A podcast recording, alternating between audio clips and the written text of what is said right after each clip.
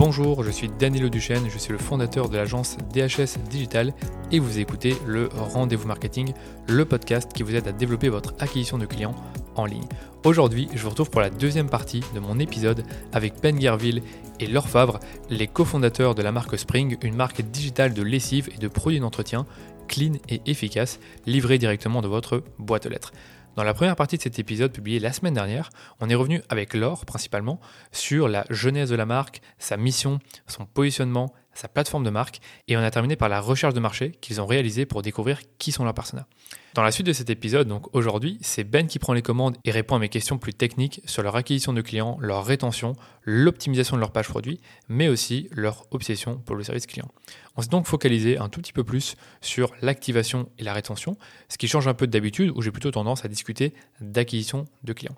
Comme toujours, avant de commencer, je vous fais un petit résumé des questions que j'ai posées à Ben. Donc tout d'abord, on a parlé activation. Donc on est revenu sur leur système d'abonnement et comment optimiser une page produit pour une offre d'abonnement et avec quel CMS est-ce qu'ils font vivre ce modèle. On a ensuite parlé de leur funnel de conversion et comment il est structuré, de la découverte du produit à la commande. Et j'ai demandé également à Ben de me dire bah, quel est leur process d'itération continue pour améliorer leur taux de conversion sur des appareils mobiles. On a ensuite parlé rétention et LTV. Donc j'ai demandé à Ben de m'expliquer si un consommateur a tendance à s'abonner à plusieurs produits lors du premier achat et si oui, lesquels. On a ensuite parlé de l'écosystème qu'il y a entre tous leurs produits d'entretien pour maximiser leur LTV. Et pour terminer cette partie sur la rétention et la LTV, j'ai demandé à Ben de m'expliquer ce qu'ils mettent en place comme séquence d'email marketing pour faire de l'upselling et du cross-selling et avec quels outils.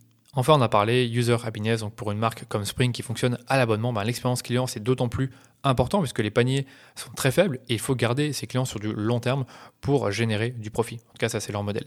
Et donc j'ai demandé à Ben de m'expliquer comment Spring gère son support client. Est-ce que tout se fait en interne? Euh, Quels outils ils utilisent? Quels canaux ils vont utiliser également pour le service client? Et quelle est leur politique en matière de service client? Voilà pour cette deuxième partie. Je ne vous fais pas attendre plus longtemps pour l'écouter et je vous laisse reprendre ma conversation avec Laure et Ben, les cofondateurs de la marque Spring. Ça nous laisse euh, la transition parfaite pour, euh, pour que Ben puisse aborder le sujet euh, sur comment est-ce que vous êtes développé en e-commerce. Et euh, comme je te disais, Ben, je voulais commencer peut-être euh, par parler avec toi de, votre acquisition très brièvement, parce qu'après, on va se concentrer sur tout votre modèle d'abonnement, de rétention, de user experience sur le, sur le site. Mais comment est-ce que vous faites votre acquisition de clients aujourd'hui? Quels sont vos meilleurs canaux? Comment ça s'est passé? Est-ce que tu peux nous faire un petit résumé de ce qui a été fait? Oui, bien sûr. Alors, on, a, euh, comme le disait Laure tout à l'heure, on a pris un petit peu de retard dans, notre lancement euh, parce qu'on s'est lancé en plein premier confinement, quoi, en gros, donc début printemps 2020. Et on s'est dit, c'est trop bête, il faut absolument qu'on mette à profit ce temps-là pour commencer à faire mousser, entre guillemets, parler de nous et trouver nos premiers clients.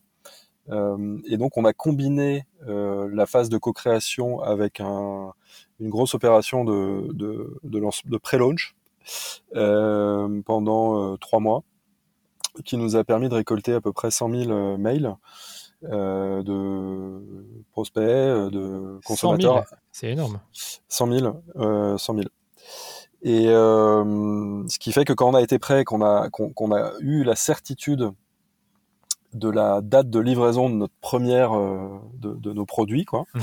euh, on a pu ouvrir des précommandes sur euh, cette base de prospects. Et c'est comme ça qu'on a converti nos premiers milliers de clients abonnés. C'est principalement sur cette grosse base de prospects qu'on avait constituée, et également en, en, actionnant nos réseaux perso. Quoi. Mais donc à la fin de l'été, à la fin de notre phase de précommande qui a duré deux petits mois, on avait nos premiers milliers de clients abonnés et on a expédié nos, premiers colis le, 1er septembre. Voilà, donc on a tenu nos promesses. Ouais. On voulait, voulait pas faire de, crowdfunding, de ouais, financement participatif, etc. Parce qu'en fait, c'est vrai que c'est un truc qu'on n'aime pas, c'est euh, ne pas tenir nos engagements et nos promesses. Parce que mhm. c'est sympa d'être transparent, etc. Mais il faut, il faut quand même aussi respecter euh, euh, les clients, les prospects. Donc, on, on, voulait pas lancer trop tôt un crowdfunding et puis livrer les produits un an plus tard ou neuf mois plus tard, comme ça se fait beaucoup et comme on le voit beaucoup. Donc on a préféré cette option-là. Donc ça, ça nous a permis de, de trouver les premiers euh, milliers de clients.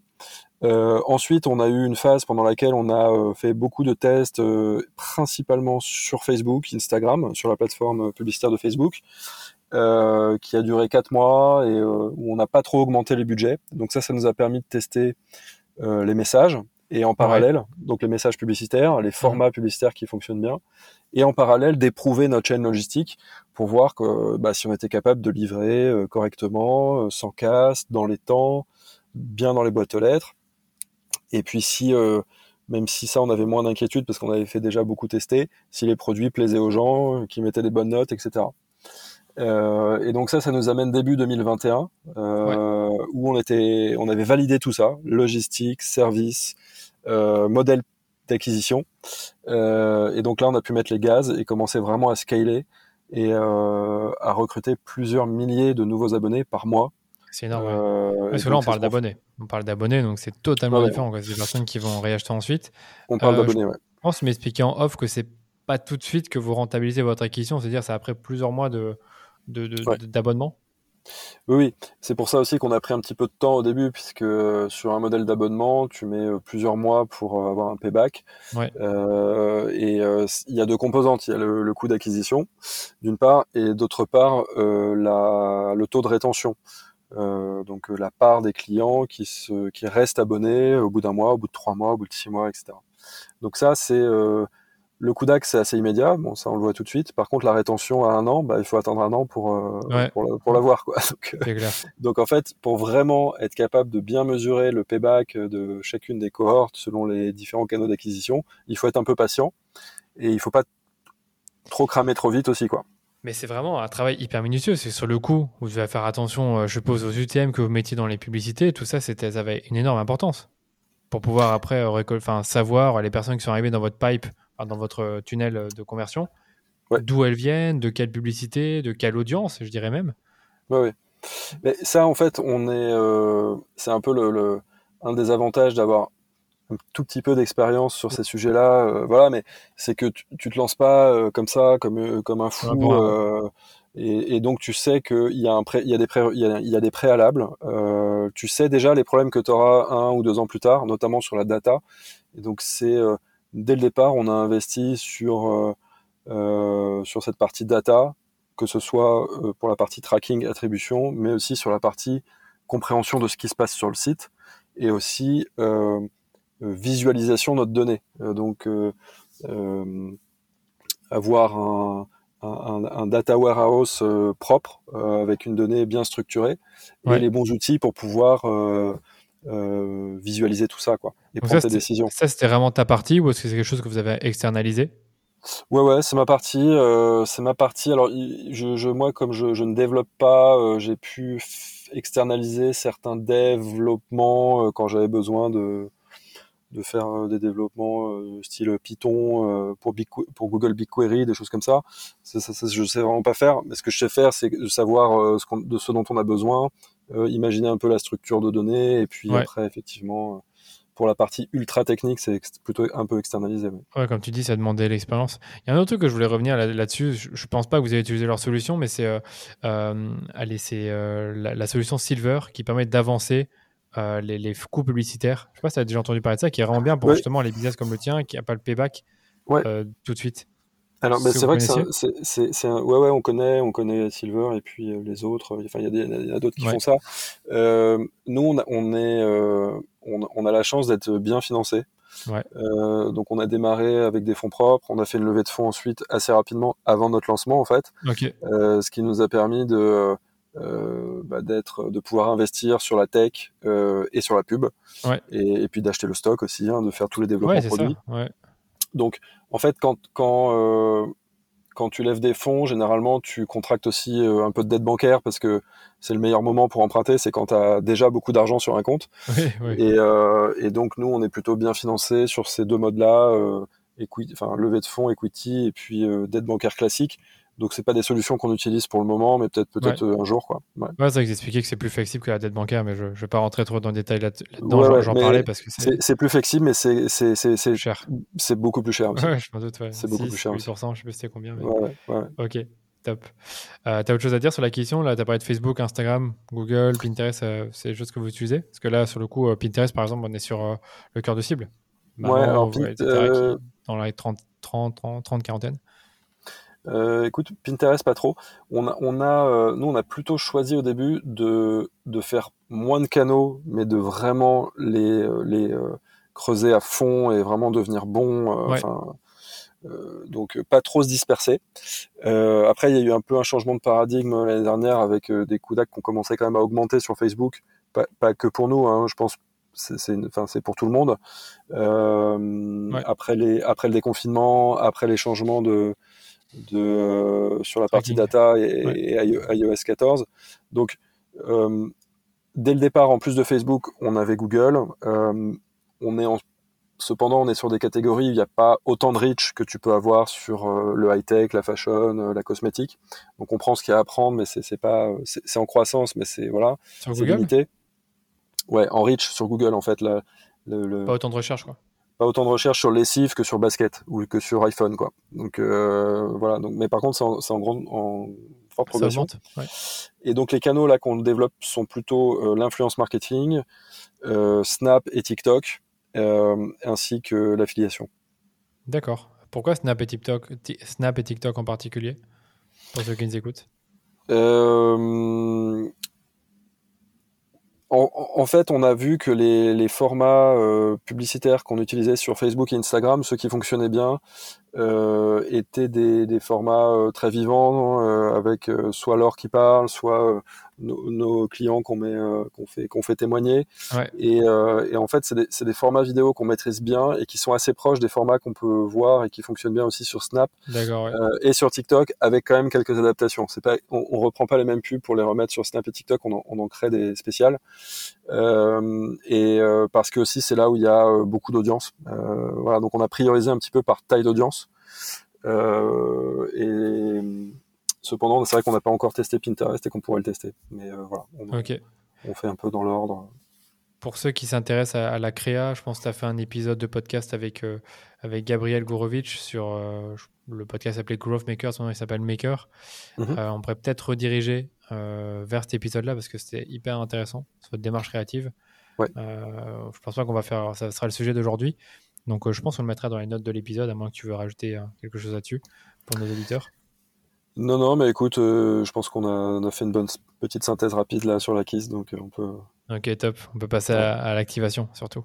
Donc du coup, on est sur modèle 100%, en tout cas pour la majorité des produits, ceux qui sont les plus vendus sur de l'abonnement. Taux de conversion moins élevé. En tout cas, moi, c'est l'hypothèse que je fais. Euh, est-ce que dans un premier temps, tu peux me dire comment est-ce que vous optimisez vos pages produits pour une offre d'abonnement? Parce que c'est pas commun et je pense que ça pourrait intéresser aussi l'audience qui nous écoute et qui euh, s'intéresse à l'e-commerce. Oui, bah écoute, tu fais une bonne hypothèse en, disant que le taux de conversion abonnement est, inférieur à la moyenne du taux de conversion e-commerce euh, sur un site classique où on achète un produit qu'on va recevoir une fois.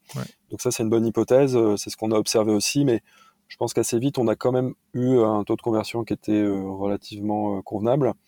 Euh, parce que dès le départ, en fait, on a beaucoup investi sur notre UX, sur le site, sur les différentes étapes du funnel d'acquisition. Donc, une fois que j'ai cliqué sur les pubs, etc., etc., et que j'arrive sur le site, tout le funnel entre la landing page et puis jusqu'à la fin, jusqu'au checkout.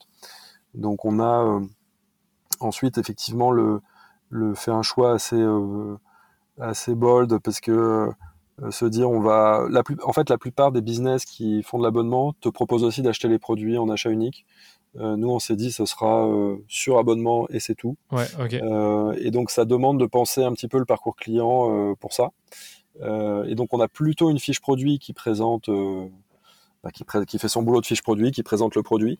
Et en fait, la transaction se passe plus tard sous forme d'un tunnel avec plusieurs écrans. D'accord, donc au début, tu, pourrais te dire ce n'est pas un abonnement, mais tu t'en rends compte. Enfin, attends, je dis pas de bêtises. Tu, le vois, mais c'est pas non plus le focus de la page produit, quoi. Non, le focus de la page produit, c'est de donner envie, c'est de montrer le produit, des belles photos, euh, une description, une transparence sur les ingrédients, etc. Et en fait, notre modèle d'acquisition est basé sur l'essai. Donc, on propose à nos prospects euh, de, commencer avec un pack d'essai. Ils ont 12, une petite boîte avec 12, euh, 12 euh, capsules de lessive. Ça coûte 4,90€, euh, frais de port inclus. Donc autant te dire que pour nous c'est un coût d'acquisition hein, parce que envoyer un produit à moins de 5 euros plus en, sans, sans, faire payer les frais de port, enfin là-dessus on gagne pas d'argent. donc ça fait partie de notre coût d'ac en fait. On, on, ajoute ça dans notre coût d'ac média. et donc ils commencent avec un pack d'essai et ils pré configurent leur fréquence d'abonnement pour les livraisons programmées qui, vient, qui se déclencheront par la suite. et donc on, on a c'est l'endroit du site le plus critique en fait parce que évidemment c'est un tunnel avec plusieurs étapes. à chaque étape, tu, imagines qu'on peut perdre des gens en fait, euh, à chaque, euh, des utilisateurs. Donc on regarde très précisément combien euh, d'utilisateurs tu vas perdre à chaque étape. Et donc on travaille étape par étape pour améliorer la compréhension et donc augmenter le taux de conversion et, d'étape en étape quoi, le taux de. Les pages elles sont top, hein. je suis vraiment dessus, elles sont, elles sont hyper clean. Euh, tu as les différents parfums devant toi, tu peux aller voir à quoi, à quoi ressemble le produit de, vaisselle dans ce cas-là. Tu cliques ensuite sur le pack d'essai et puis après, en effet, tu as différentes questions sur quel parfum tu préfères, combien de machines tu fais. Donc, je pense, je suppose que c'est de ça que tu t'aurais faire. Exactement. Exactement. Donc, on te dit. Euh, parce que, en fait, si on te posait la question, euh, tous les combien de mois tu veux recevoir 42 lessives Donc, ça te force à faire un calcul. Donc, c'est compliqué. En fait, la bonne question, c'est combien tu fais de machines par semaine, parce que ça, tu le sais à peu près. Tu, sais, tu sais à peu près, en tout cas, mhm. et, en plus, c'est généralement toutes les semaines pareil. Donc du coup, nous, on recalcule une, une fréquence euh, qui, qui est l'équivalent de ça, euh, et que tu pourras modifier ensuite dans ton espace client euh, si tu t'aperçois que c'est pas assez ou si c'est trop. D'accord, ouais, c'est hyper intéressant. Là, j'ai mis une à trois machines, 40 de lavage, 16,90€ tous les trois mois. Puis après, je, je continue, et là, tu me dis que c'est là que je peux modifier. Attends, en plus, et pour un euro de plus santé pour nos lingettes, je vais dire oui. Ouais. Euh, si tu continues, c'est là que tu arrives euh, sur la partie euh, cross-sell. Donc, nous, c'est un indicateur hyper important pour nous. c'est le nombre d'abonnements par abonné. Ouais. Et donc, on, est, on essaye, lors de la première session d'achat, de déjà prendre plus que un, enfin, de, de, déclencher, de programmer plus, plus d'un produit. Plus d'un produit, ouais, c'est ça. Et, euh, et, donc on a plus qu'un utilisateur sur deux qu'on prend plus qu'un. Mhm. Et en moyenne, du coup, on est à deux par, euh, par abonné. Euh, ouais, et on, bon, après, on, ne présente pas non plus tout le catalogue dans le tunnel. À un moment, il faut quand même qu'il se finisse. On peut pas ajouter. J'ai vu qu'il y en avait deux. J'ai vu qu'il y en avait deux, jusqu'à deux. Ouais. ouais, ouais. Donc, à un moment, voilà, faut, faut, faut faut pas perdre non plus l'utilisateur. Et donc là, on l'envoie sur un, sur un panier où on lui refait une dernière fois un petit peu d'upsell avec les produits à l'unité. Euh, enfin, en, achat unique, je veux dire. Et euh, ensuite, il, va au checkout.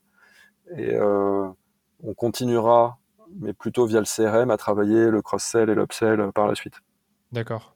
Et au niveau du CMS, tout ça se fait via Shopify. Est-ce que vous avez fait du développement derrière pour faire en fait ce, ces différentes mm. étapes-là, j'ai pas l'impression que c'est fréquent sur les sites, sur les sites Shopify. Oui, alors le, en fait, effectivement, on a commencé avec une stack euh, Shopify plus une, une appli qui s'appelle euh, Recharge. Oh oui, qui nous permet de, parler, ouais.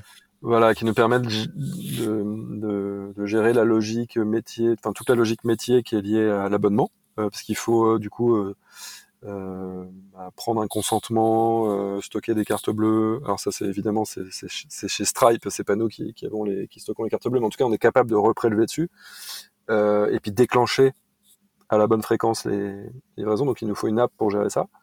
Euh, en revanche, pour la partie front, euh, il n'y a pas un thème Shopify clé en main avec un tunnel d'abonnement. Euh, oui, ça pourrait être pas mal, hein, mais euh, ça n'existe pas. Et puis en plus, comme même si ça existait, je pense que comme tous les business d'abonnement sont un petit peu différents, tu, tu pas, c'est pas les mêmes critères, les mêmes variables, etc. Donc nous, on a développé, on a redéveloppé tout ça. Euh, avec mais mais dans l'écosystème Shopify enfin dans le on va dire dans l'environnement de développement Shopify ok et et après, je crois qu'on on pourra parler de, comment on est parti de Shopify, mais euh, peut-être euh, ah, vous avez après plus de Shopify? Alors si, en fait, on a gardé Shopify pour euh, tout ce qui est back, donc le, la base client, les commandes, les l'interface avec notre, notre système Ah oui, ça, on avait parlé, je me rappelle. Et maintenant, en revanche, le front, le shop, donc euh, tout ce qui est visible par euh, le front-end, donc la partie visible par le, client. Euh, ce n'est plus le front de Shopify, mais c'est un front headless qu'on développe avec le web builder de le store builder de App, qui est une startup française qui, qui, a, qui a, lancé ce, ce, ce, builder. Et donc là, ça nous permet de développer un site avec notre propre code et des technos beaucoup plus modernes, beaucoup plus performantes, qui sont euh, React.js, euh, Next.js, etc. Euh, et surtout, plutôt que d'essayer d'être responsive, ce qui est le cas des sites, des templates Shopify, ils sont responsive, donc ils s'adaptent à la taille d'écran de l'utilisateur, mais c'est le même site qui se qui store, qui se remet aux bonnes dimensions, etc. Nous, on n'était pas satisfait de ça. On trouvait qu'à chaque fois, euh, il y avait des problèmes de taille, de typo, de marge. De... il y a plein de très beaux sites euh, Shopify qui, qui, qui, fonctionnent bien sur mobile, mais sur des templates assez classiques, en fait. Sur, euh... mais quand, quand on est sur des, des une UX beaucoup plus custom, donc des tunnels. Voilà, tu cliquer sur beaucoup de boutons pour, pour arriver à l'achat. Euh, ça arrive un peu aux limites de ce qu'on peut faire avec Shopify. Et donc, on a préféré euh, passer en headless, faire un site mobile optimisé pour mobile, un site desktop optimisé pour desktop. Évidemment, c'est la même URL, etc. Oui, j'allais dire, oui, c'est ça. Pour ceux qui nous écoutent, ils pourraient se dire qu'il y a deux sites différents, en effet. Techniquement, c'est deux sites différents. En vrai, euh, pour l'utilisateur, enfin, voilà, c'est pareil pour lui. Mais euh, techniquement, c'est deux sites différents. C'est deux codes différents, etc. D'accord. Pour revenir au, tunnel de conversion, comment est-ce que vous faites à, l'améliorer? Est-ce que vous avez un processus itératif pour améliorer ce funnel? Euh, Qu'est-ce que vous, tu parlais du fait que vous essayez de voir à quelles étapes euh, il y a le plus de, enfin, à quelles étapes vous perdez des utilisateurs. Comment est-ce que vous faites à gérer ça? Parce que ça a l'air bien bien compliqué et surtout qu'il faut suivre tout ce qui se passe. Euh, Ce serait intéressant d'avoir ton, ton avis là-dessus. Euh, sur le haut du, du, funnel, donc on va dire la landing page, nous on a designé on envoie la, la, majorité du trafic renvoie sur la home page, ce qui n'est pas forcément euh, classique.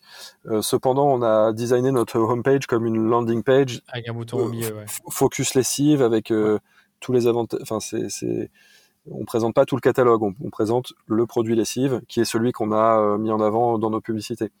Donc, il y a eu beaucoup de travail sur sur cette home page slash landing page. on a testé des tonnes de versions.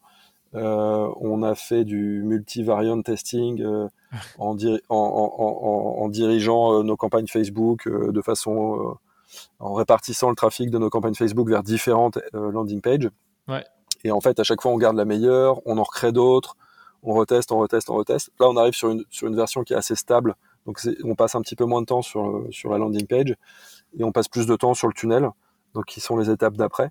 et là, effectivement, on, nous, on est sur un rythme, on fait des sprints qui durent 10 jours, euh, donc on a 30-35 euh, releases du site par an, euh, et chaque release contient généralement une modification du tunnel. où on va changer parfois une photo, un mot, l'ordre des questions, l'ordre des étapes, des choses comme ça, les, réassurances.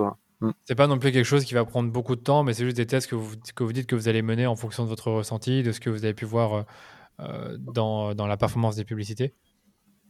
Oui, et puis c'est aussi euh, ne jamais être satisfait de ce, de ce qu'on, de nos performances en fait. C'est euh, même quand tu es arrivé à un certain taux de conversion, ben nous on est, on est dans l'amélioration continue et donc on pense qu'on peut aller gratter ouais. 0,5 points de plus, etc. Et que c'est énorme euh, en termes d'impact sur le CUDAC, parce que le CUDAC, il a, il y a la partie qu'on, il y a la partie qu'on maîtrise à moitié, c'est la partie média, mais elle est en partie liée à la qualité des contenus, à notre pilotage de pub, etc., mais en grande partie liée aux plateformes, alors que la performance sur le site, on est 100% responsable. Et donc euh, c'est là où il faut mettre beaucoup d'énergie et, euh, c'est des investissements qui sont pérennes en plus. Euh, puisque bah, c'est évidemment le, comportement des utilisateurs peut changer, mais il ne change pas en une semaine, comme ça peut être le cas sur un changement d'algorithme sur une plateforme publicitaire ou un changement de pression publicitaire ou pression concurrentielle. Ouais, bah, on sait tous que la landing page, ça fait beaucoup. Hein. L'endroit où tu, renvoies tes utilisateurs, ça a beaucoup d'importance entre le fait de les renvoyer vers ta home page ou une page produit ou une autre landing page sans, aucun lien au-dessus. Je suppose que vous avez fait le test de retirer les liens sur la landing page pour voir si ça permettait d'améliorer le taux de conversion. Mais tout ça pour dire, le taux de conversion, il n'est pas figé parce qu'il va toujours évoluer, mais tu peux aussi l'améliorer en revenant ta landing page et donc euh, clairement euh, améliorer tes coûts d'acquisition euh, sur les campagnes. Ouais, et puis avec une exactement et avec une on a, avec une approche vraiment mobile first, puisque c'est 75% de notre trafic. c'est pour ça qu'on a beaucoup investi sur et travaillé sur ce nouveau site mobile, first, qui, et ça nous a permis de, de ramener le taux de conversion qui était 50% plus bas versus le desktop avant à quasiment le même taux de conversion que sur desktop. Euh, c'est impressionnant. Tu as peut-être des conseils à donner sur comment bien optimiser un, site e-commerce sur mobile, des choses que vous avez apprises ces, ces deux dernières années en améliorant votre site sur mobile? Bah, Oui, le premier conseil que je donnerais, c'est euh, commencer par designer en fait le site euh, mobile et après vous ferez l'adaptation desktop. Aujourd'hui, et, pour, ce que je dis là, ça paraît, euh, ça paraît évident, mais en fait, il y a plein, plein de boîtes où aujourd'hui, ils font d'abord le desktop, euh, et ensuite ils se disent, attends, vas-y, maintenant on va le, on va l'adapter sur mobile. Et forcément, tu as un problème parce que sur un écran, euh, euh, allez quoi, 4, 5, 6 fois plus grand, tu vas pouvoir mettre beaucoup plus d'infos, des photos énormes, et ça, ça, se passe toujours bien sur desktop. C'est euh, facile. Voilà et c'est beaucoup plus facile. Donc, en fait, il vaut mieux faire l'exercice dans l'autre sens. De toute façon, c'est aujourd'hui, c'est selon les sites entre deux tiers et voire 80% du trafic. Ça dépend aussi de ton, tes canaux d'acquisition. Euh, mais donc, le penser d'abord sur mobile. Euh, donc ça, c'est plutôt sur euh, comment tu commences. Et après, pour les informations à mettre, là, je pense qu'il n'y a pas de, de recette miracle il y a, nous, on demande beaucoup à nos consommateurs pourquoi ils ont, ils ont voulu essayer Spring, pourquoi ils sont fidèles. Euh, et euh, ça, c'est des informations hyper intéressantes parce qu'en fonction de ce qu'ils répondent, tu peux un peu hiérarchiser euh, l'information sur le site et, te dire, bah ok, je vais commencer par parler du prix, ensuite du plastique, etc. Donc, comme on a beaucoup de choses à dire, et euh, il faut bah, il faut prioriser etc donc ça on s'appuie plutôt sur les consommateurs et surtout que bah, sur desktop tu vas avoir par exemple une ligne avec quatre arguments sur mobile tu vas avoir euh, voilà il faudra scroller euh, quatre fois quoi. Ouais. ou alors tu le mets en, tu le mets en slider, mais bon, c'est des choses qui sont qui sont pas beaucoup utilisées, quoi. Donc non, mais en fait, voilà. Et puis après sur le mobile pur, faut essayer d'avoir une, ouais, une section, enfin une section, une hauteur d'écran à peu près, quoi. Et donc comme ça, on, ouais, je vois totalement. voilà, tu vois ce que je veux dire, mais euh, euh, nous, on essaye aussi d'avoir des, des euh, un peu des, d'introduire des, des comportements de navigation qui sont plus proches d'une application mobile en fait, avec des, des drawers, donc espèce de, de, de drawer, donc tiroir qui, qui se, qui, qui s'ouvre par dessus un peu en Euh, ça, c'est plutôt des, menus, les menus drop down. Ouais, non, c'est plus euh, quand tu arrives sur une fiche produit, bon bah tu vois en fait tu as le le bas, tu as la photo en haut, sur mobile hein, je parle, tu as le photo en haut, le, le contenu de la fiche produit en bas et quand tu quand tu cliques dessus, ça vient se superposer un peu sur l'image mais tu peux le refermer. Donc ça ah c'est plutôt je oui, je, pense que oui. oui. Ça c'est donc ça s'appelle un drawer et c'est plutôt des choses qu'on voit dans des applis mobiles et qu'on verrait certainement pas sur un, un site desktop. D'accord, maintenant je comprends ce que tu veux dire. Mm.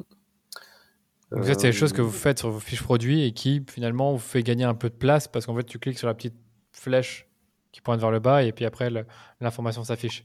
C'est ça que tu veux dire? Ouais, et puis c'est vraiment le fait de naviguer, euh, bah, c'est le scroll, quoi. C'est en gros euh, de tout faire avec juste un pouce et puis de. Ouais. Euh, ouais bah, un bon exemple, c'est Apple. Hein. Tu vas sur leur site, tu n'as qu'à scroller pour voir l'information apparaître et, bien apparaître. Avec, je sais pas s'il y a beaucoup d'animations sur mobile, mais je sais qu'ils sont bons là-dedans, quoi. Ouais, alors les animations, c'est vrai que c'est un peu. Quand c'est Apple qui le fait sur son site, ça marche très très bien. pour euh, c'est le truc un, potentiellement un, peu casse-figure, donc euh, nous on essaie de pas trop en mettre, mais euh, euh c'est, c'est, plus, plus flat, mm-hmm. plutôt flat design pour nous, mais ouais. Chacun son choix à ce niveau-là. Mm. ok. Bah pour moi, pour l'activation, on, a fait le tour. En gros, c'est comment optimiser finalement le taux de conversion sur ton sur euh, ton site, que ce soit sur desktop ou sur mobile, pour qu'il y ait une conversion derrière. Je pense que c'est ça le but.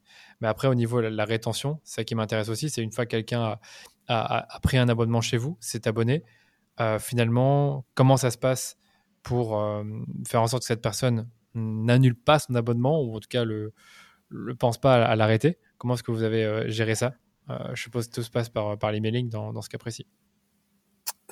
Principalement. Alors, il se passe il se passe dans l'emailing, il se passe aussi. Je vais peut-être commencer plutôt par l'expérience et le service. Euh, le, il y, a, il y, a, plein de facteurs de la rétention évidemment. Le premier facteur, je pense que c'est la qualité des produits. Donc euh, euh, voilà, on, on, en a parlé en début d'épisode. Euh, c'est pas la peine d'essayer de. En fait, c'est, c'est, si le produit est pas bon, euh, enfin, tu, tu, le vois assez vite. Et euh, c'est, vraiment le plus important. Le, le, la qualité du produit, son efficacité, euh, la fiabilité des packaging pour pas que les produits arrivent tout écrasés, etc. Euh, la qualité du service, euh, donc euh, le, le, le, livret dans les temps, etc. Le service client, ça on pourra en reparler un peu tout à l'heure. Ouais.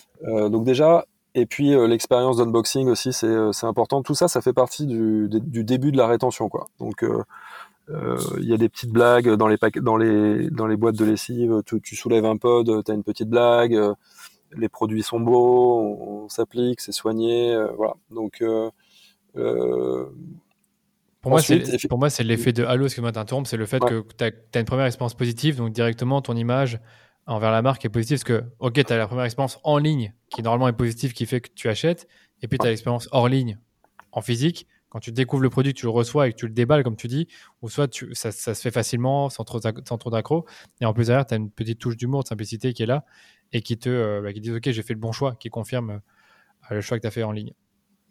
Ouais, et s'il y a un grain de sable là-dedans, en fait, tu, tu, c'est exactement ce que tu dis, c'est que tu introduis un biais euh, un peu cognitif et négatif qui va faire que tout ce que tu vas faire après, bah, ça va pas être perçu de la même façon. Ouais. Et, et, voilà, quoi. C'est ouais. cercle vicieux. Et à l'inverse, ça fait cercle vertueux si, bah, en fait, l'expérience est bonne, etc. Donc ensuite sur la partie euh, bah, tout, euh, sur la partie rétention et, et, plus avec le CRM. Ouais. On, entre le moment où la personne commande et où elle reçoit son produit, bon bah, il va se passer euh, quelques jours. On va euh, d'une part la tenir informée de bon ça c'est un peu basique hein, de, de, de l'arrivée de sa commande etc. Tous ne le font pas. Hein. Moi, je, je, sur certains sites où bah, la commande, tu, tu la reçois, euh, mais tu ne savais pas, quoi. Moi, c'est un truc que j'ai déjà eu plusieurs fois, c'est que c'est dans ma boîte aux lettres, personne m'a prévenu. Et ça, je trouve ça fou, quoi. Euh... Mais ouais, ouais, et puis surtout que nous, alors on envoie euh, une, grande partie de nos colis avec la, la, poste, hein, sans, sans, forcément de tracking. Donc, t'as pas un suivi forcément hyper, hyper précis. Et, mais pour nous, c'est important d'utiliser ce service courrier qui est, qui, est, qui est, le plus clean en fait que tu peux trouver en termes de transporteur en, en France. Euh, donc, on, en tout cas, on le prévient que ça a été traité, que ça y est, ouais. ça a été expédié, etc. Et en parallèle, il y a d'autres messages qui sont plus de l'ordre de la de l'accueil, de la réassurance, etc. Peut-être il n'a pas le consommateur n'a pas vu euh, tout ce qu'il avait, euh, enfin il n'a pas entendu tout ce qu'on avait à lui dire, donc on profite pour lui remettre un peu par écrit et euh, lui redire qu'il a fait le bon choix parce que euh, on reprend nos, nos, principaux arguments. Donc ça, ouais. c'est le début de la rétention. Euh, ensuite, il y a ce qui se passe après la réception du, du pack d'essai. Donc, bah, il essaye. Euh, donc là, pareil, généralement, on prend des nouvelles au bout de, au bout de, on se dit, on essaie de calculer. Donc, on se dit, bon bah voilà, il a reçu, on va lui laisser quelques jours pour essayer. Et donc, à peu près à, à deux semaines, on lui ouais. envoie un questionnaire. Comment passé ouais. euh, Pour savoir comment ça s'est passé. Donc, c'est pas, c'est pas une demande d'avis pour mettre des étoiles. C'est un questionnaire pour savoir s'il a bien reçu le produit, s'il arrive en bon état, s'il est content du, du paquet, s'il est content du produit, si ça sent bon, etc., etc. Et donc ça, tout ça, c'est retraité ensuite par euh, notre équipe User Happiness, qui, en fonction des réponses du client, va soit euh, prendre contact avec lui. Donc ça, c'est plutôt quand ça s'est euh, mal passé, ouais. mal passé. Mais prendre spontanément contact avec lui, même s'il n'a pas spécialement demandé à nous, à nous, elle nous a pas spécialement posé une question. Euh, réexpédier s'il nous dit qu'il a pas reçu le produit, etc. Enfin, dans tous les cas, prendre des nouvelles et lui envoyer un message adapté. Et euh, même quand tout est positif, on va de toute façon le remercier. Et euh enfin, il y a, y a des, dans, dans, le, dans ce formulaire, il y a des, des, champs libres, donc on lit tout et on, on apporte vraiment une réponse custom. Euh, voilà. Donc là, euh, c'est ce qu'on fait au début, en tout cas, vraiment pendant toute la première phase. Le, la majorité des, des abonnements se font entre le pack d'essai et la première livraison programmée. C'est c'est la, la, grande majorité. Et c'est plutôt pas pour des raisons de qualité de produit, mais plutôt euh, des raisons de trop de produits en stock, besoin de temps pour réfléchir, peur de l'engagement, j'aime pas les j'aime pas les livraisons programmées, etc. c'est plutôt euh, c'est plutôt des euh, voilà des, des, un peu de, de, peur. Donc il faut qu'on continue à bosser sur cette réassurance. Et après, une fois que le client a reçu sa première grande boîte, ouais, le, pack plus gros que tu, tu reçois après quoi. Donc là, on a une rétention qui est qui reste très haute en fait et qui en gros, il y, a un, churn un peu naturel de gens qui euh, déménagent, euh, qui, euh, voilà, enfin, je sais pas, il, peut y avoir plein de raisons, mais qui est très faible. Et parce qu'une fois que c'est, une fois que c'est en place, une fois que tu as réglé ton rythme de livraison, que tu es content du produit, etc. les, les, rétentions sont vraiment très hautes. Donc en gros, ce que je dois résumer, c'est que c'est le premier mois finalement où tu vois le plus de désabonnements vous vous inquiétez pas par rapport à ça. Et puis après, les mois suivants, ça reste plus ou moins stable. Donc je suppose que vous avez des fameuses cohortes pour euh, le canot d'acquisition, pour euh, toutes ces choses-là. Et vous pouvez voir justement quelle cohorte est la meilleure. C'est exactement ça. Et c'est ce qui est intéressant d'ailleurs, euh, ce qui fait le pont entre l'acquisition et la rétention, c'est que bah, peut-être tu es, hyper content parce que tu as trouvé un nouveau canal d'acquisition qui est moins cher que les autres. Ouais. Mais si sa rétention est moins bonne, ben, au final, c'est peut-être pas, c'est peut-être pas bien, quoi. Enfin, c'est peut-être ah. pas euh, une si ah. bonne nouvelle que ça. Alors, on peut peut-être en parler rapidement. Est-ce qu'il y, a des canaux, justement, où tu as une meilleure rétention que d'autres? Est-ce que vous êtes déjà rendu compte qu'il y a des canaux où, justement, la rétention est pas bonne du tout, donc vous les avez arrêtés? Ouais, c'est plus euh, peut-être des OPSP, euh, des OP spéciales qu'on a pu faire avec, tu sais, des gros sites de, de vente, de vente flash, etc. Et tu, fais un gros push sur une journée avec une grosse promo. Donc en fait, les gens rentrent pas forcément pour les bonnes raisons. Ils rentrent, euh, ils rentrent par la promo, pour le prix. Et généralement, ceux qui rentrent pour le prix ont une moins bonne rétention que la moyenne. Ouais, j'ai pas euh, l'impression que vous, euh, le, fait de baisser le prix, ça va aider forcément à, améliorer votre business en quelque sorte, parce que je trouve que ce n'est pas cher pour commencer. Donc j'ai pas l'impression que le prix est un gros frein, quoi. Exactement. On a déjà un pack d'essai qui est pas très cher. Donc même si tu le fais, mais on a testé de le faire quasi gratuit. Euh, on peut se dire finalement. Et en fait, ça nous construit des cohortes qui sont quand même pas, euh, qui sont quand même moins quali. Euh, donc finalement, on, on préfère le, vendre au bon prix et, pas faire trop de promos. D'accord, ça marche.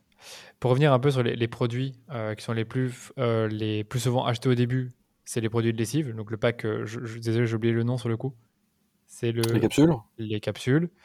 Et euh, ensuite, est-ce qu'il y a d'autres produits qui sont achetés en même temps que les capsules et qui permettent justement d'améliorer euh, le, le, premier panier moyen?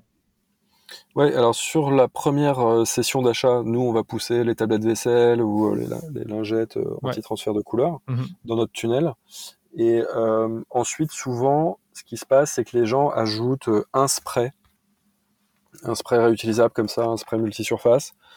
Et parce que ça, on, on, le vend 4,90€ avec une pastille, donc c'est c'est un bon moyen de découvrir le produit. Euh, ça, ça, augmente un peu le, le panier, parce mais qui était, qui était bas du coup, qui était à 5, 6, 7 euros.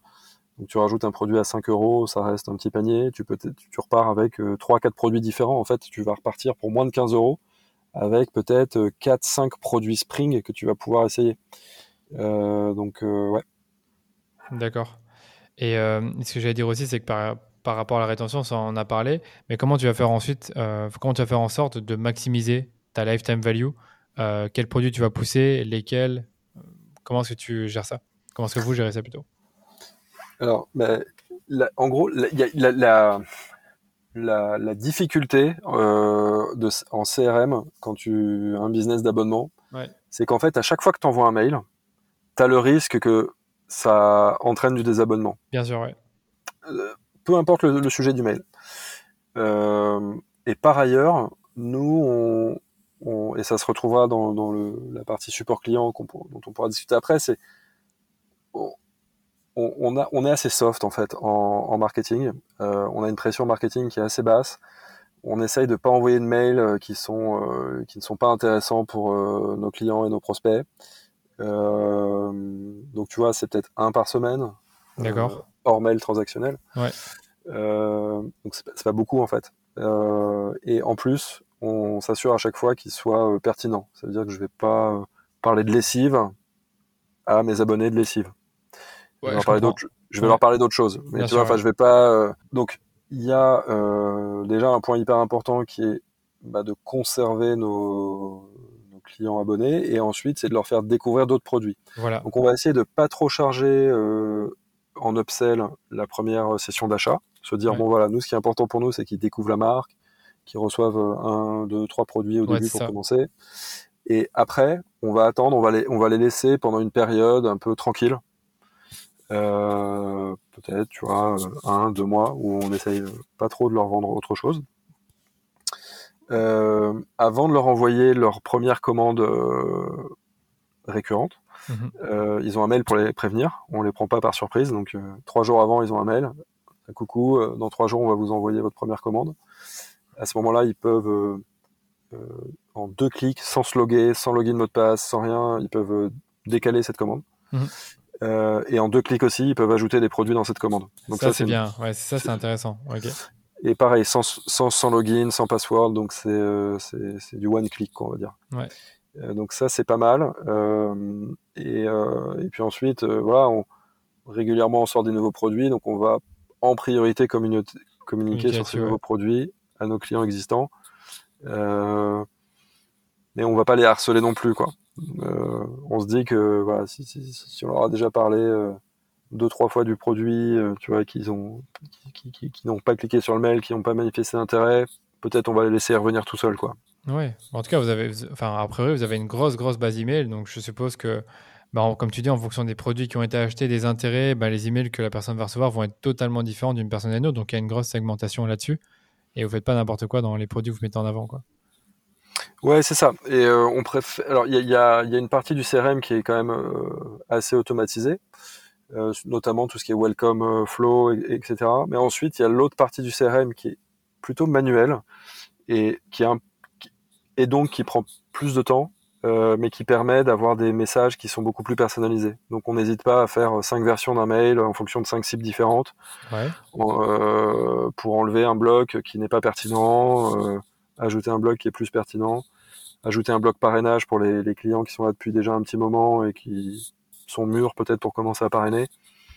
Euh, donc ça, c'est assez, manuel, mais du coup, tu, as des messages qui sont beaucoup plus pertinents et qui vont moins faire se désabonner euh, les gens à l'email, euh, par exemple, au newsletter. D'accord. Écoute, je pense que j'ai quasiment plus de questions sur, sur la LTV. J'en avais une autre sur laquelle on n'a pas forcément répondu. C'est quels produits permettent le plus d'augmenter ta LTV Est-ce que vous avez pu euh, identifier ces produits-là et donc du coup les mettre plus en avant, soit au début du funnel, soit justement dans les séquences mail après certains, euh, après plusieurs mois d'abonnement? Bah, les gros générateurs de revenus, c'est les produits à forte récurrence. Donc ça reste euh, la boîte de 42 lessives, la boîte de 35 tablettes lave-vaisselle. Donc c'est ceux où il y a beaucoup de récurrence. Et après, ce qui, marche bien, c'est des coffrets euh, donc tu vois, le, coffret liquide vaisselle avec des recharges, c'est 25-30 euh, euros. Euh, le coffret de spray, c'est une, quand tu prends les trois avec une bonne réserve de recharge, c'est 30-40 euros. Donc ça, c'est pas mal. et puis si l'utilisateur est content, si notre client est content, il va racheter des recharges. Hein, donc voilà, donc ça c'est pas mal. Euh, Parce que là, c'est pas une livraison programmée sur le coup. Non, non, non, parce que la, la, c'est très compliqué là pour le coup d'estimer la fréquence de livraison sur ces produits-là. C'est ce que disait Laure tout à l'heure sur. Euh, tu, tu, tu, sais dire combien euh, combien te dure euh, un spray pour les vitres, c'est pas, pas, évident quoi. donc, ce, ceux-là, bah, ces produits-là, ils sont plus ajoutés avec le mail qui prévient de ta future commande. Et là, souvent les gens profitent pour dire ah ouais tiens, je rajoute trois trois recharges de de multi-surface et puis une recharge de, de liquide vaisselle. Ouais, d'accord, je comprends. Mm. Bah, écoute, moi, c'est hyper clair là-dessus. J'espère que pour les auditeurs, ça le sera, parce que on est vraiment rentré dans, la gamme de produits et dans tout ce qui est fait euh, via votre CRM pour, pour augmenter cette LTV et, euh, et, cette rétention. Bah, écoute, moi, j'avais quelques dernières questions sur le user happiness, qu'on avait abordé le sujet euh, en off. Bah, je pense que tu l'as très bien dit au début, la rétention, elle commence par ça, par le fait que le, client, enfin, votre client, votre consommateur soit content du produit, du fait d'avoir commandé chez vous et de son expérience de manière générale. Et du coup, vous, comment est-ce que vous allez gérer tout ce support client? Parce que bah, des clients, vous en avez des milliers. Est-ce que ça se fait en interne? Est-ce que vous l'avez externalisé? Est-ce que tu peux nous en dire plus pour ceux qui nous écoutent? Oui, bien sûr. le... Je pense qu'il y, y, a culturellement chez Spring le support client ou le user happiness est au centre de l'entreprise. C'est hyper important on l'a même fait nous-mêmes, les, fondateurs au début, on n'avait personne pour, pour, gérer ça, donc on, le faisait nous-mêmes pendant plusieurs mois, on va dire pendant les premiers mois, euh, le soir, le week-end, la journée, etc. Et ça nous a permis de bien nous imprégner euh, déjà de, euh, des, demandes des consommateurs, de leurs problématiques, pour constituer une bonne base de connaissances, bien former les gens qu'on a recrutés ensuite sur le sujet. Ouais dès le début, on a voulu apporter un service client vraiment euh, euh, qui permette de faire un effet wow avec euh, des réponses rapides, c'est-à-dire moins de 15 minutes. Par, mail ou par, via le, site comment, comment, comment, Parce que là, on n'a pas parlé des canaux sur le coup, mais. Ouais, messagerie directe sur les réseaux sociaux, commentaires sur les publications sur les réseaux sociaux, email, téléphone. Ok. ouais. Et, tout ça en 15 euh, minutes, enfin, je t'interrompre, il y a vraiment une réactivité très forte, que là, c'est pas mal, ça, 15 minutes de réactivité. Donc, tu as une personne bah, qui, est là, qui est là tout le temps, quoi. Je pense qu'il y a plusieurs personnes qui sont là tout le temps et qui sont là, euh, puisque c'est 15 minutes, mais c'est pas 15 minutes pendant les horaires de bureau, c'est 15 minutes en moyenne. Et euh, en l'occurrence, l'amplitude, c'est 7 heures du matin jusqu'à 1 heure du matin, 7 jours sur 7. Ah, c'est incroyable. Donc, euh, d'office, ouais, comme tu dis, il y a, des, rotations, je suppose, dans les équipes que vous avez pour le support client. C'est qu'il doit toujours y avoir quelqu'un, quoi. Parce que là, encore une fois, on parle, pour ceux qui nous écoutent, de milliers de personnes qui peuvent potentiellement vous contacter, peut-être pas chaque jour, mais en tout cas des milliers de clients.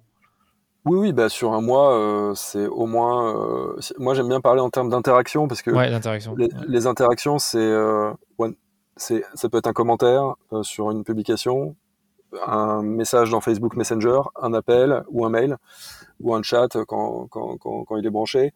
Euh, et donc ces interactions, on en a des, c'est largement milliers par mois, voire 15 000, 20 000 certains mois. Oui, c'est ça. Euh, donc c'est beaucoup, ça, ça, fait, ça, fait, ça fait pas mal de volume. Et en fait, quand tu regardes le coût de ça, euh, de ces services clients, quand tu le compares à ton budget marketing, en fait, c'est pas tant que ça. D'accord. Et c'est pour ça que, enfin, pour nous, c'est vraiment un des premiers outils à la fois de rétention, mais déjà d'activation. C'est-à-dire que le, premier contact avec un prospect, euh, s'il se passe bien, il, va, il peut clairement aider ton taux de conversion. Donc ça, c'est un, un, accélérateur de taux de conversion. Et par la suite, c'est un, un, accélérateur de taux de rétention. Euh, nous, on connaît nos taux de rétention, on connaît euh, ceux de l'industrie, on se compare avec d'autres business d'abonnement sur d'autres secteurs. Et on est, on est, on est au-dessus de la moyenne. Je pense que c'est lié à la qualité des produits, c'est aussi lié à, la qualité du, du, support client et de la rapidité, de la qualité des réponses qu'on apporte.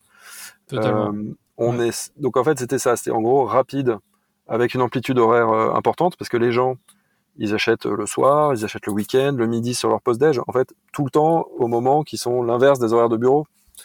Et, et en fait, euh, c'est à ce moment-là qu'il faut être là pour leur répondre. Euh, et ensuite, on, essaie de pas faire trop d'automatisation. Alors, autant on, est, on peut être hyper fan euh, d'automatisation des process, de, de, mettre des robots, etc. En revanche, pour la partie service client, je, moi, je, je veux pas aller trop loin dans l'automatisation pour rester euh, proche du consommateur, euh, bien comprendre tout ce qu'il nous dit, s'en servir pour nous améliorer et lui donner surtout le sentiment que c'est pas une machine qui lui parle. Je comprends, ouais. Ouais, les fameuses réponses automatisées sur Messenger, sur Instagram, vous faites pas du tout. C'est vrai qu'il y en a. Sur Messenger, je trouve qu'elles sont sympas finalement. Tiens, j'ai une question sur XYZ, euh, en fonction de ce que tu, tu as mis, directement, tu as une réponse.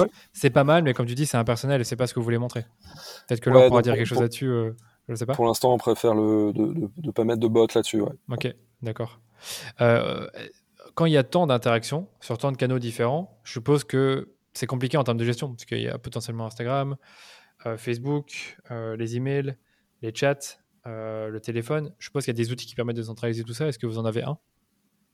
Oui, alors il y a, deux, choses.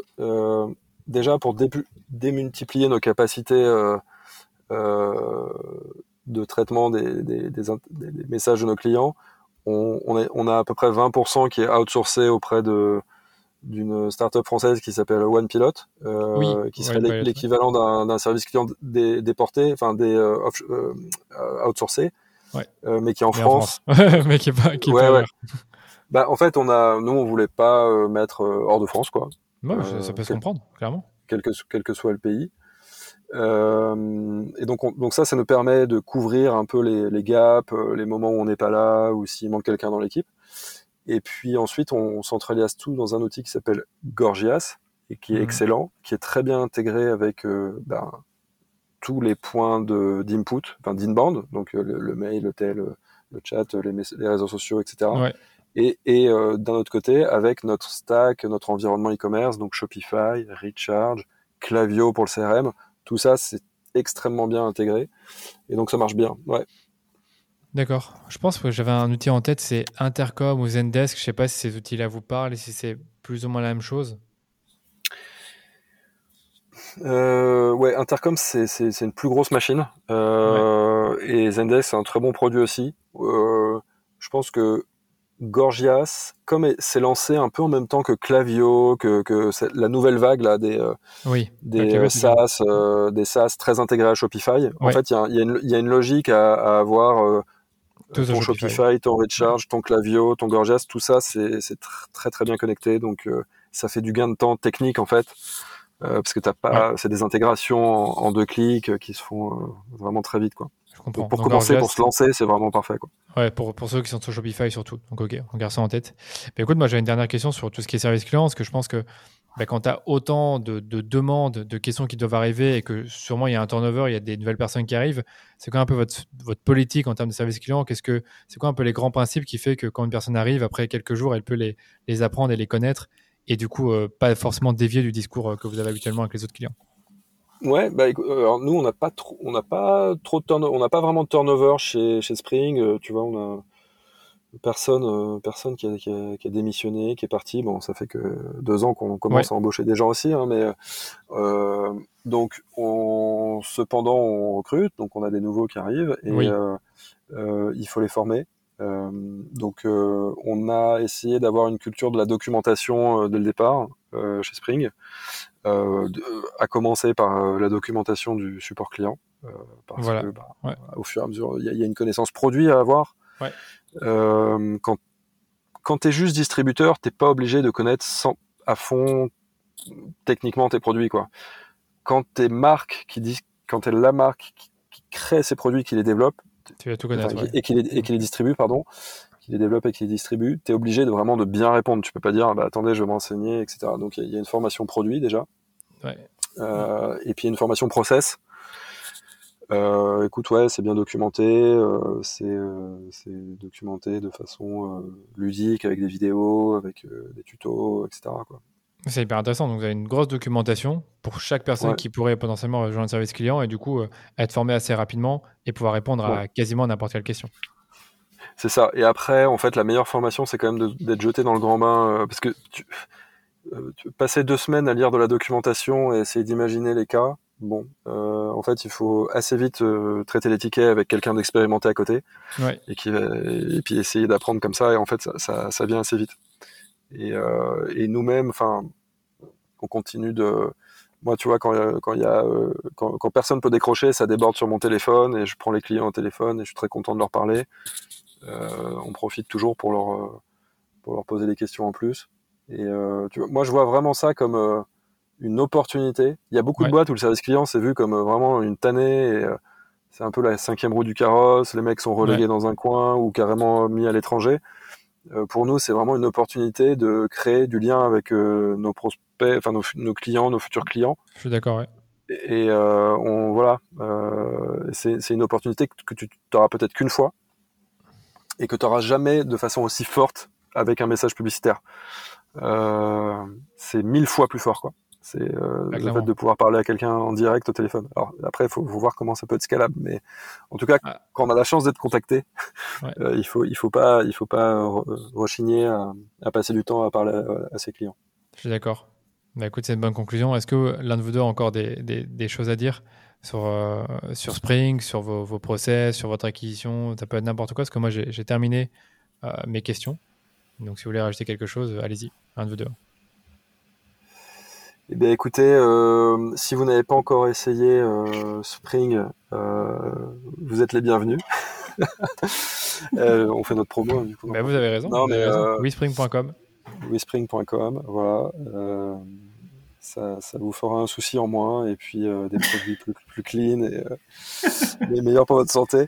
non, non, mais écoute, on est dispo. Vous pouvez nous contacter sur, sur LinkedIn. On, on aime bien échanger, enfin, passer du temps à, discuter avec des, gens qui veulent entreprendre. Euh, quand on peut prendre un petit peu de temps pour aider euh, et, faire un peu de partage d'expérience, même si finalement on a beaucoup dit euh, dans, le podcast, voilà, on est, on est dispo. Ouais, pour la petite histoire, c'est Laure qui m'a contacté sur LinkedIn, donc comme quoi. Et donc, bien sûr, on mettra, vos, on mettra vos, deux LinkedIn, vos deux profils LinkedIn dans les notes de l'épisode. Bah, merci à tous les deux. C'est pour ce podcast qui était bien intense, je pense que ça, ça, fait quoi 1h40 qu'on est, qu'on est ensemble? Alors, en tout cas pour l'enregistrement, donc euh, vraiment content d'avoir fait ça. Et euh, bah, écoutez, je vous dis à très bientôt et je vous souhaite une bonne fin d'après-midi. Merci, Merci Danilo. Salut. Ciao. salut. C'est déjà terminé pour la deuxième partie de cet épisode sur Spring, la DNVB qui est clairement en train de révolutionner le marché de la lessive. J'espère que ce format d'épisode vous a plu, parce qu'il y en aura d'autres dans les mois à venir. Et puisque je vous parle des prochains épisodes, n'oubliez pas de cliquer sur le petit bouton s'abonner pour être notifié de la sortie des prochains épisodes qu'on publie deux fois par semaine.